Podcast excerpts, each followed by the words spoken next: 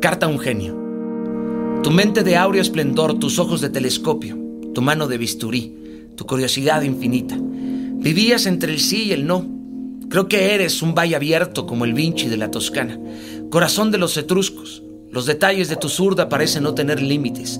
Supliste tus estudios limitados con una mirada aguda y una imaginación inagotable. Viendo las aves, quisiste volar y lo hiciste. Nos hiciste volar.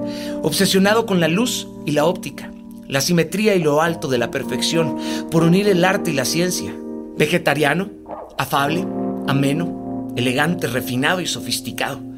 Fuiste un inconforme, un maestro de lo inconcluso. Al parecer, nada te era ajeno.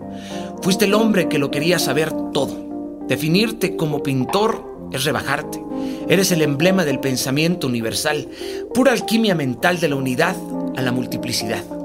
Fuiste un genio con muchas luces y sombras, como todos aquellos que están dispuestos a pagar el precio de estar enmarcados en el Museo de la Vida.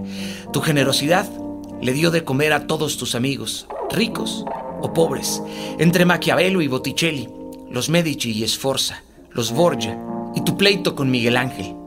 Gracias por la Virgen de las Rocas, por el retrato de un músico, por tus huellas en la Anunciación, por esconderte detrás de la sonrisa de la Mona Lisa y su 77 por 53. Allí te vemos entre el esfumato que baña ese rostro de misterio. Gracias por mostrarnos las penurias de San Jerónimo, la fémina lucidez en la Dama del Armiño, por las 24 palmas del Vitruvio. Lloré, lloré al ver la última cena en Santa María de la Gracia. Qué mural al temple y óleo se siente que lo pintaste con furia. Te imagino en Milán buscando una cara para Judas y creo que terminaste por pintar al prior. Al final, eran igual de traicioneros. ¿A qué no?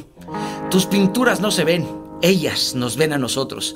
No bastándote con tu supremo talento, te rompiste y te adelantaste entre mil aristas. Ingeniero, arquitecto, botánico, músico, poeta, anatomista, científico, escultor, filósofo, urbanista, paleontólogo. Coño, Polímata te queda corto. Nos dejaste ballestas gigantes, tanques tortuga, una lira de cráneo equino, unas gafas para bucear en el Arnaud y hasta frivolidades como la fórmula de un tinte rubio o cómo preparar un baño para la esposa del duque. Te imagino caminando entre Roma, Florencia y Venecia. Rompías los cánones, vestías túnicas de rosado terciopelo, cubierto de sangre, diseccionando caballos y cabellos, siendo la cúspide del renacimiento. Tu herencia es incuestionable. Miles y miles de páginas abarrotadas de dibujos y apuntes. 500 años después de dejarnos aún nos asombran tus enigmas irresolubles, tus preguntas de dínamo. Tu vida y obra siguen siendo un misterio.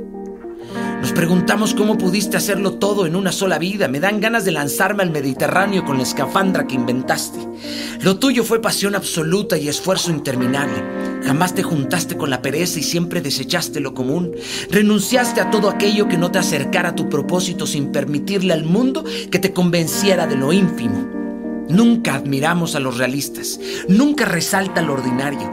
Los absurdos fracasan porque tienen miedo a salir adelante, no pierden porque siempre le apuestan al fracaso. Este miedo les atrapa en dudas y por eso no se atreven a entregarlo todo. Queridos, nunca te guardes ningún talento porque no hay dones pequeños. Nos mostraste que buscar lo imposible es decirle a la realidad que con nosotros no se juega. Soñaste en grande y nunca miraste atrás. Llegabas o llegabas. Necesitamos soñadores como tú para esta absurda realidad. ¿Dónde están los Leonardos?